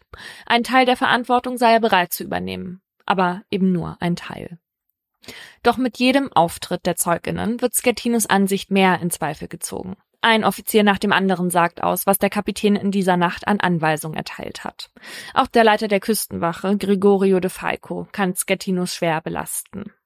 Um die Aussage der Zeuginnen zu untermauern, lässt die Staatsanwaltschaft immer wieder Telefonate und Funkgespräche zwischen der Costa Concordia und der Küstenwache abspielen und Videos, die die Ereignisse auf der Kommandobrücke zeigen. Das beharrliche hektische Piepsen etlicher Alarmglocken hallt durch das Theater und lässt den Abend und die Nacht des 13. Januar 2012 im Gerichtssaal noch einmal aufleben. Das Essen mit seiner geliebten Dominika läutet für Kapitän Schettino an diesem Freitag den Abend ein. Gestört wird das romantische Dinner nur kurz durch den Oberkellner Antonello. Er macht Schettino darauf aufmerksam, dass sie gleich an der Insel Giglio vorbeifahren werden. Seine Mutter wohne dort und es wäre doch toll, wenn die Costa Concordia sich zur Begrüßung verneigen würde. Schettino verspricht dem Kellner, sich darum zu kümmern. Kurze Zeit später verlässt er dann mit Dominika das Restaurant und führt sie hoch auf die Kommandobrücke, wo sie eigentlich nichts zu suchen hat. In dem Moment ist die Costa Concordia gerade mit 15 Knoten unterwegs. Knapp 28 Kilometer pro Stunde. Eine zügige Reisegeschwindigkeit, die Schiffe nur auf freier See machen. Trotz der hohen Geschwindigkeit lässt Schettino seine Besatzung auf Handsteuerung umstellen. Ein Steuermann schaltet daher den Autopiloten aus. Während das Schiff nun viel zu schnell durch das Wasser vor der Küste von Giglio, das von Felsen übersät ist, jagt, lässt Kapitän Schettino den Steuermann den Kurs mehrfach ändern. Er will ganz nah an die Insel, so nah wie nur irgend möglich, will sich und den anderen zeigen, wie gut er das 50.000 Tonnen schwere Schiff im Griff hat. Immer wieder gibt Schettino Anweisungen und Gradzahlen durch, ordnet an, dass anstatt der üblichen fünf Seemeilen mit einer Entfernung von nur 0,5 Seemeilen an die Insel gefahren werden soll. Und zwar noch schneller, mit 16 Knoten. Die Kommunikation unter der Besatzung auf der Brücke ist chaotisch. Überwiegend wird Italienisch gesprochen, weil das aber nicht alle verstehen, teilweise auf gebrochenes Englisch gewechselt, was für Verständigungsprobleme sorgt. Und dann schreit ein Offizier beim Blick aus dem Fenster entsetzt, wir sind links zu nah. Danach gibt der Kapitän sofort den Befehl zum Gegensteuern. Sein letztes Kommando ist nur noch ein Schrei. Es ist zu spät. Genau sieben Sekunden nach 21.45 Uhr schert das Heck der Costa Concordia durch die abrupte Ruderbewegung aus und der Rumpf schrammt über ein Felsenriff. Mein Gott, was hab ich getan? brabbelt Kapitän Schettino noch vor sich hin. Dann bricht ein ungeheuerlicher Lärm auf der Brücke aus. Jede Gerätschaft, die irgendwie läuten kann, schlägt Alarm. Jeder Bildschirm blinkt rot auf. Drei Minuten später klingelt das Telefon auf der Kommandobrücke. Schettino nimmt ab. Der Chefingenieur am anderen Ende gibt ihm zu verstehen, dass der Maschinenraum komplett überflutet ist. Kaum hat er wieder aufgelegt, fragt ein Crewmitglied den Kapitän, ob sie die Reisenden informieren sollen. Schettino weist an, zu sagen, dass es sich um einen Stromausfall handele. Er will die Reisenden beruhigen. Kurz darauf klingelt wieder das Telefon. Es ist die Küstenwache, die fragt, ob alles okay sei. Schettino spielt die Katastrophe herunter, spricht von einem Stromausfall, was eine Lüge ist. Nervös führt Schettino zig Telefonate mit der Reederei, während das Wasser im Schiff Zentimeter um Zentimeter steigt. Erst ungefähr eine Dreiviertelstunde nach der Kollision teilt der Kapitän der Küstenwache mit, dass es ein Leck an Bord gibt. Doch die Evakuierung leitet er noch immer nicht ein, obwohl Schettino weiß, dass das Schiff voll läuft. Erst nachdem der Kapitän von seiner Besatzung dazu gedrängt wird, löst er den Alarm aus. So wird erst mehr als eine Stunde nach der Kollision die Evakuierung eingeleitet. Gegen halb zwölf telefoniert Schettino ein weiteres Mal mit der Küstenwache und sagt, dass er die Evakuierung der restlichen Reisenden koordiniert und bis zum Schluss an Bord bleibt. Doch das stimmt nicht ganz. Denn noch vor Mitternacht verlässt der Kapitän zusammen mit einigen anderen Besatzungsmitgliedern in einem Rettungsboot das sinkende Schiff. Während Angelika, Gabi, Matthias und Marcel und hunderte andere Menschen Todesangst haben und um ihr Leben kämpfen. Erst gegen halb eins erreicht die Küstenwache den Kapitän auf seinem Handy. Der diensthabende Offizier will wissen, wie viele Menschen das Schiff noch verlassen müssen. Scatino antwortet, dass noch etwa 40 Menschen vermisst würden. Daraufhin fragt der Offizier, wie kann es sein, dass es nur so wenige Menschen sind? Sind sie an Bord? Der Kapitän, nein, ich bin nicht an Bord, weil das Schiff untergeht. Wir haben es verlassen. Entsetzt fragt der Offizier, was meinen Sie, Sie haben das Schiff verlassen? Nein, nicht verlassen. Ich bin hier und koordiniere die Rettungsaktion, lügt Schettino. Nun herrscht der Offizier ihn an.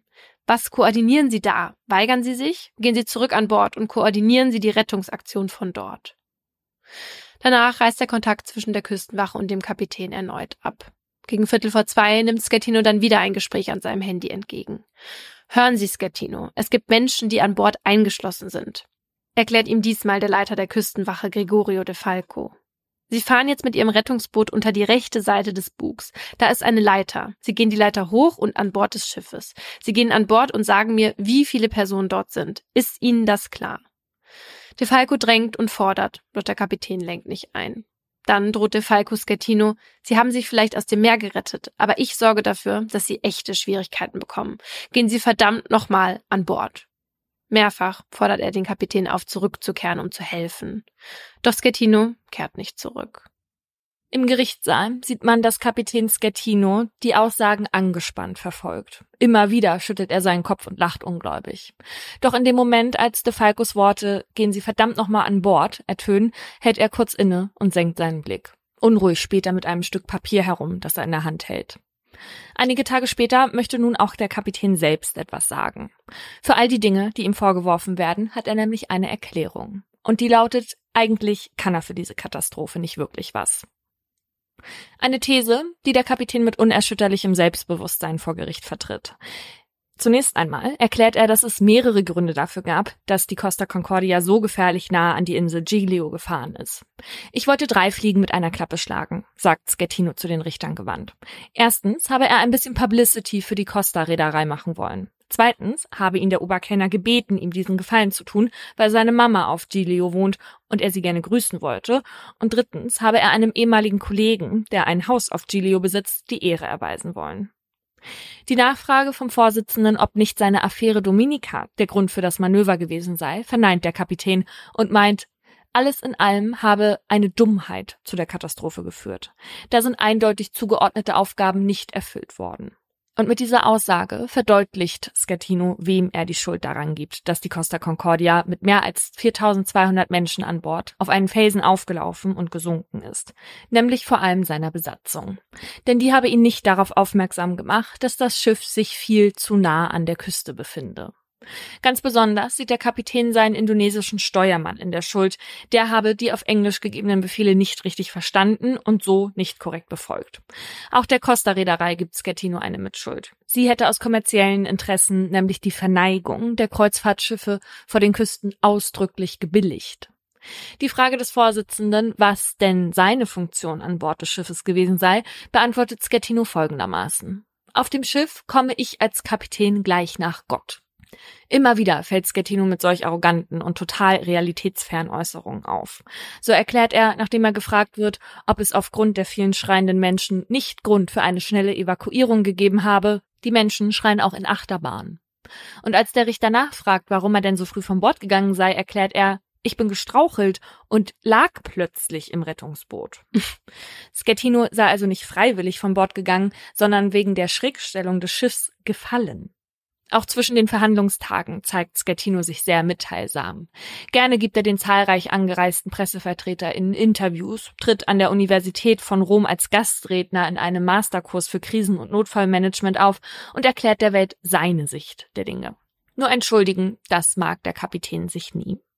Von den italienischen Medien erhält er dafür den Namen Kapitän Feigling und den Titel Italiens meistgehasster Mann. Für die Bildzeitung ist Gattino der Lügenkapitän und auch im Spiegel lautet die Schlagzeile Capitano Dilettante, der Amateurkapitän. Anfang Februar ist nach fast 70 Sitzungstagen die Zeit reif für die Schlussplädoyers. Zuerst äußert sich Scattinos Verteidigung. Ich verlange für Scattino den Freispruch, weil so viele andere Umstände zum Ausgang dieses Ereignisses mit beigetragen haben. Er ist nicht vorbestraft, er ist anständig. Das war ein Unfall, Herr Vorsitzender. Einer dieser verfluchten Unfälle, die jedem passieren können, der zu See fährt. Seine Anwälte sind der Meinung, dass die Staatsanwaltschaft ihren Mandanten als alleinigen Angeklagten vorverurteilt habe, während die anderen Mitverantwortlichen mit außergerichtlichen Einigungen belohnt worden seien. Zum Vorwurf, der Kapitän habe den Alarm zu spät ausgelöst, heißt es im Plädoyer, der Kapitän sei nicht tatenlos gewesen, sondern habe versucht herauszufinden, was zu tun sei. Mehr als 4000 Menschen ins Wasser zu bringen, war die gefährlichste Sache. Das Schiff ist immer das sicherste Rettungsboot. Für den Tod von 32 Menschen sollen laut Scattinos Verteidigung vor allem die Kommunikationsprobleme mit nicht italienischsprachigen Besatzungsmitgliedern und ein technischer Defekt verantwortlich sein. Das Unglück sei ein unvorhergesehenes, außergewöhnliches und nicht absehbares Ereignis gewesen.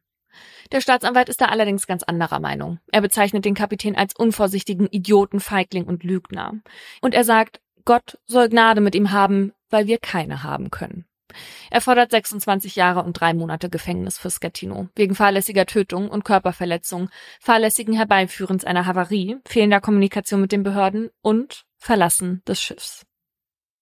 Den letzten Punkt fanden wir vor allen Dingen spannend, weil klar, man weiß, dass es diesen Satz gibt, der Kapitän geht als letzter von Bord.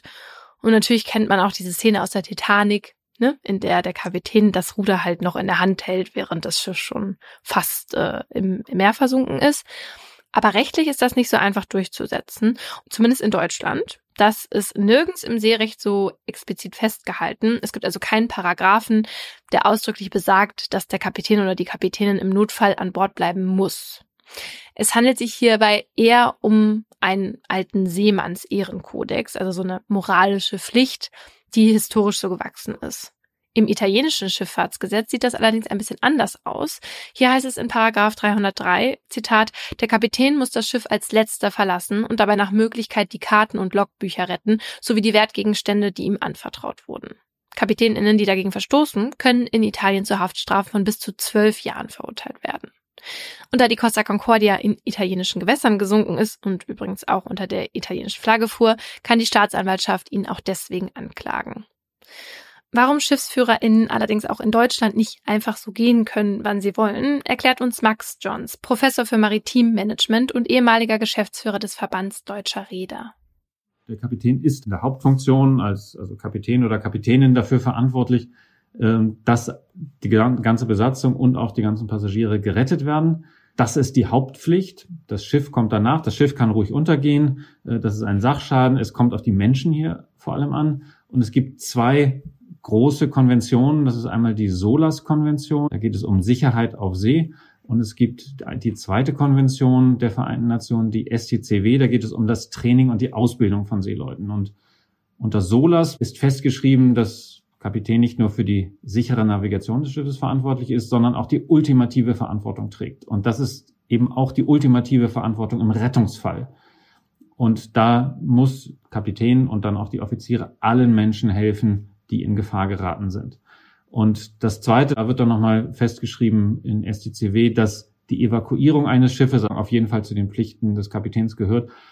Und es ist, und das ist in einigen Gesetzen dann auch vorgeschrieben, äh, und gehört natürlich zur Tradition auch dazu, dass so eine Evakuierung nur von Bord aus wirklich koordiniert werden kann.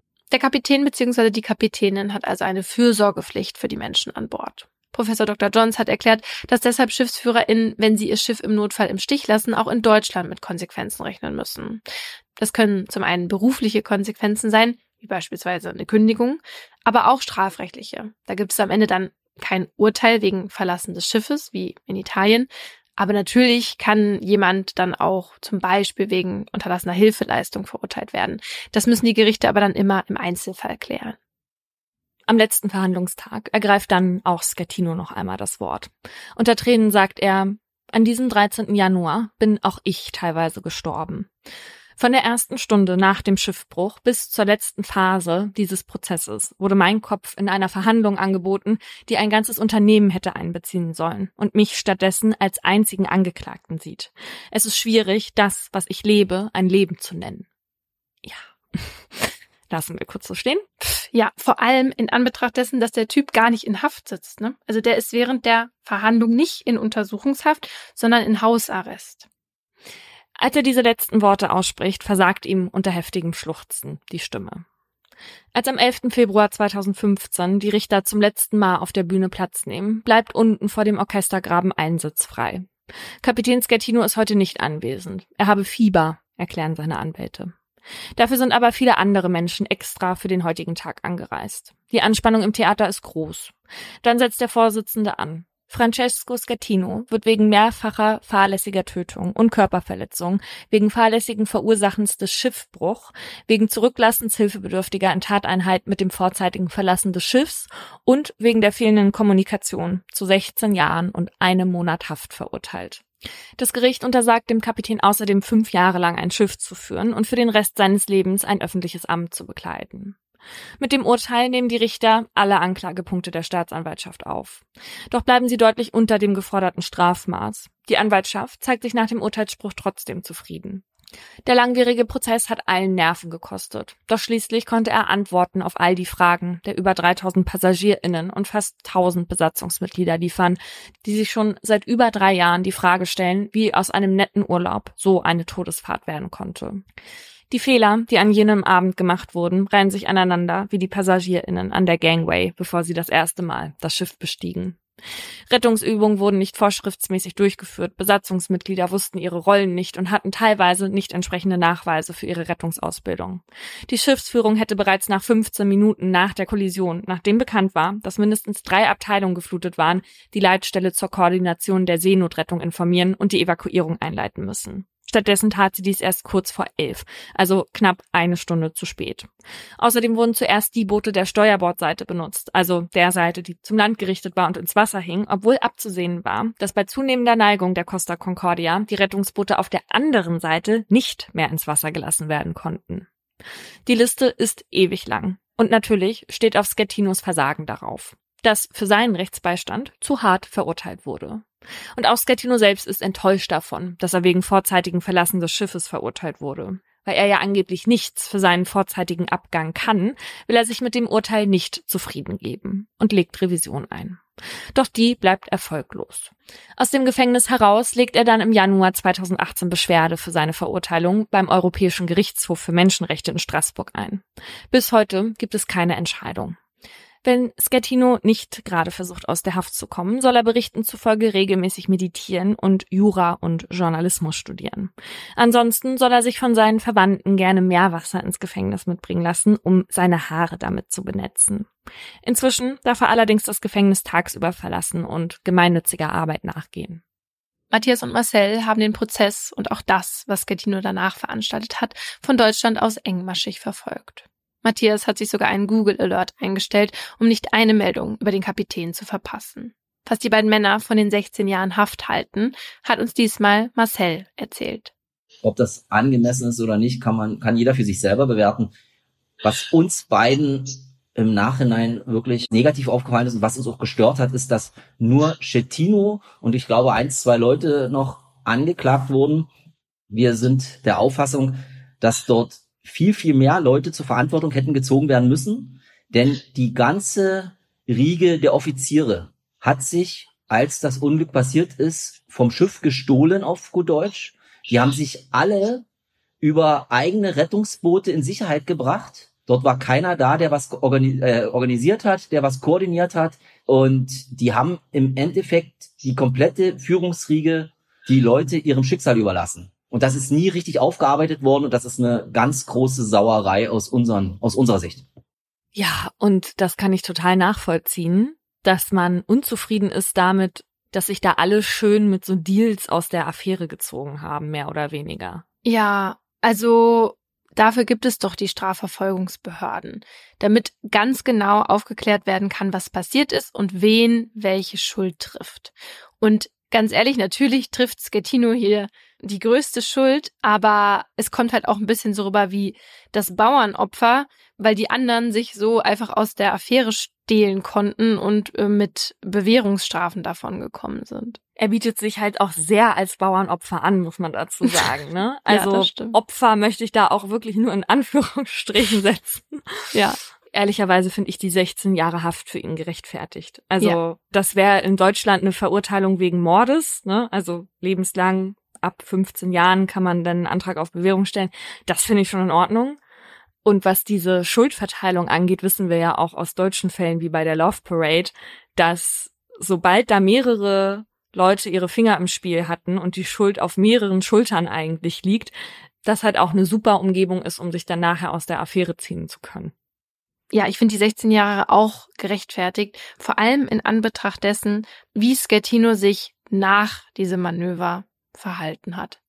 Also ja, schon alleine die, dieses Manöver zu fahren war komplett fahrlässig und hirnrissig und total bescheuert und es geht gar nicht ähm, und peinlich und alles Schlimme. Aber wie kann man danach so handeln, wie er das gemacht hat? Weil ich kann mir vorstellen, dass wenn er danach direkt richtig gehandelt hätte, man die Leute hätte retten können. Weil es war ja nicht so weit weg von dem Festland und es waren ja HelferInnen auch unterwegs die wären doch so schnell da gewesen, ja. wenn er das nach diesen 15 Minuten gemacht hätte. Und da muss man ja auch nochmal dazu sagen, dass die alle total Glück hatten, dass der Wind an diesem Tag so war, weil er das Schiff auch nachdem das schon nicht mehr richtig steuerfähig war, so dicht noch an die Küste geschoben hat. Denn unter anderen Windverhältnissen wäre das, das wurde nachher ermittelt, weiter raus aufs Meer getrieben und dann wäre das Schiff in 100 Metern Tiefe gesunken und dann hätte es viel mehr Todesopfer gegeben. Ja. Die Costa-Reederei hat danach jedem Passagier und jeder Passagierin 11.000 Euro als Entschädigung angeboten. Marcel hält das für wenig. Er meint, Zitat, Costa hat den Betroffenen Hilfe zugesagt und dieses Versprechen löst das Unternehmen nicht ein. Stattdessen gehe es ihnen nur darum, sich in der Öffentlichkeit ins rechte Licht zu rücken und alle Schuld auf Schettino zu schieben. Trotzdem nehmen er und Matthias die Zahlung am Ende an. Und auch Angelika hat die Zahlung akzeptiert. Ich habe ja keine Verletzung und die Gabi bringt mir kein Geld der Welt zurück, sagt sie.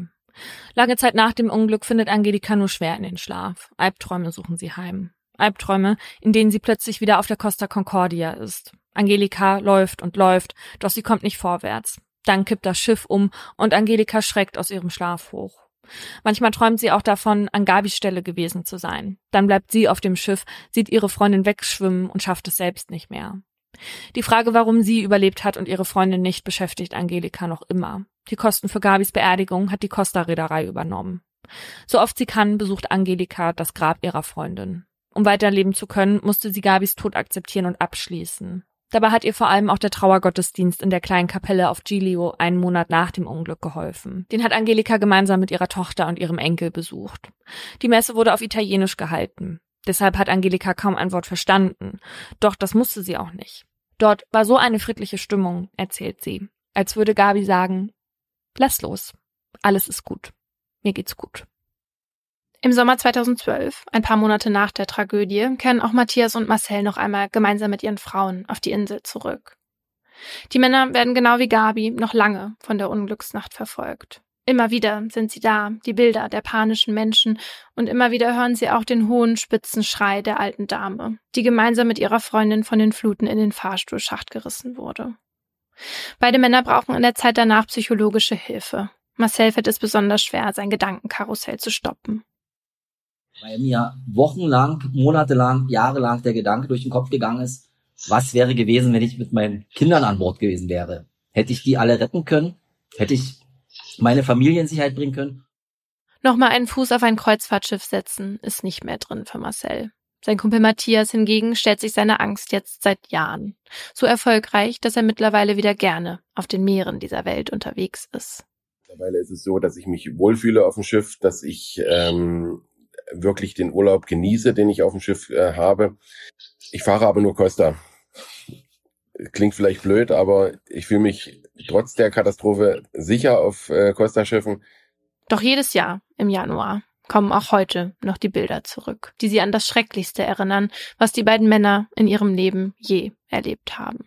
Das kommt ja im Endeffekt immer wieder so zum Jahrestag des Unglücks alles hoch.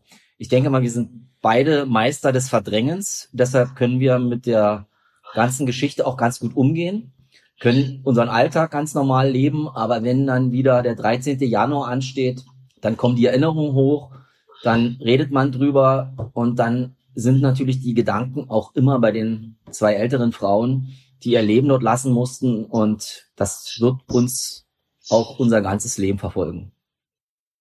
Ja, und weil dieser Jahrestag eben jetzt auch wieder bald ansteht, haben wir diese Folge extra jetzt auf dieses Veröffentlichkeitsdatum gesetzt, damit wir alle diesen Opfern gedenken können. Denn elf Jahre danach ist das immer noch ein Fall, der in vielen, vielen Köpfen noch sehr präsent ist. Ja.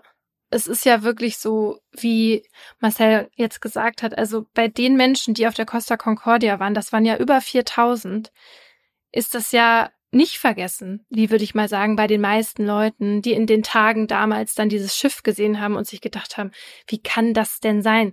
Und immer irgendwie diesen Kapitän im Kopf haben. Aber da gab es ja so viele Opfer, nicht nur die 32 Todesopfer, sondern hunderte von Menschen, die bis heute unter dieser Katastrophe leiden und unter den Fehlern, die dieser Mann da begangen hat.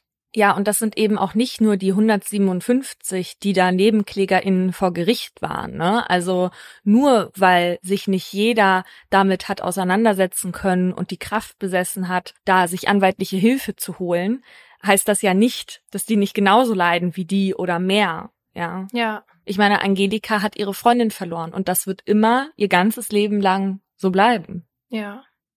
Das riesige Wrack der Costa Concordia lag noch bis Juli 2014 vor der Insel Giglio, bis sie mit Hilfe der aufwendigsten Aktion in der Geschichte der Seefahrt geborgen und anschließend im Hafen von Genua verschrottet werden konnte. Die Entschädigungszahlung mitgerechnet kostet das die Costa-Reederei 1,5 Milliarden Euro. 2013 wurde direkt an der Unglücksstelle ein Felsen mit einer Gedenktafel ins Meer gelassen. Darauf sind neben dem Namen Gabi Maria Grube auch noch diese 31 weiteren zu lesen.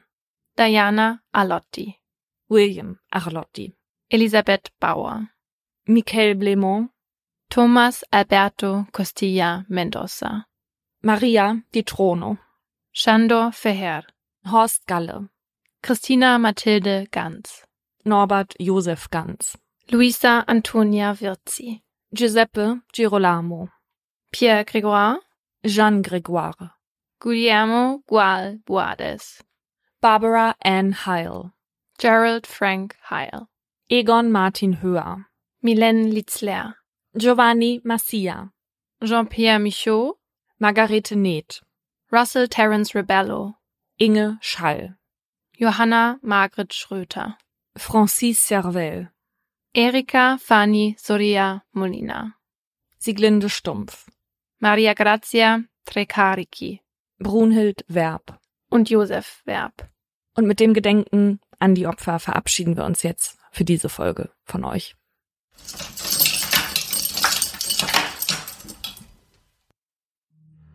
Das war ein Podcast der Partner in Crime. Hosts und Produktion Paulina Kraser und Laura Wohlers. Redaktion Vera Grün und wir. Schnitt Pauline Korb. Im folgenden Trailer für den Podcast Justitias Wille geht es um Depression und Suizid. Bitte achtet auf euch, wenn ihr reinhört. Ein Flügel der großen französischen Fenster steht offen und gewährt einen Blick in den großen Garten. Von draußen dringt warme Luft in das bescheiden eingerichtete kleine Hotelzimmer. Sie kniet auf dem Einzelbett, faltet die Hände und richtet den Blick gen Himmel. Danach setzt der Mann, der bei ihr ist, ihr die Nadel und schließt den Zugang an. Lieber Gott, nimm mich zu dir, sagt sie und öffnet das Ventil. Dann bahnt sich die tödliche Flüssigkeit ihren Weg in ihre Vene. Die beiden haben sich heute zum Sterben verabredet. Sie wollte, dass er ihr dabei hilft, sich von ihrem jahrelangen Leid zu befreien. Wenige Augenblicke später schläft sie ein. Nach ein paar Minuten setzt ihre Atmung aus, danach hört ihr Herz aufzuschlagen. An diesem Tag ist der Mann sich sicher, das Richtige getan zu haben. Doch jetzt steht der pensionierte Arzt vor Gericht. Die Staatsanwaltschaft sagt, was er getan hat, war ein Verbrechen. Denn die Frau war schwer depressiv und ihr Sterbewunsch habe nicht auf ihrem freien Willen beruht. Er hätte ihr also nicht helfen dürfen. Die Frage, die jetzt vor Gericht geklärt werden muss, verhalf der Mediziner einer verzweifelten Frau rechtmäßig zum Suizid? Oder hat er sie, zumindest rechtlich gesehen, getötet? Wir sind Laura Wohlers und Paulina Kraser.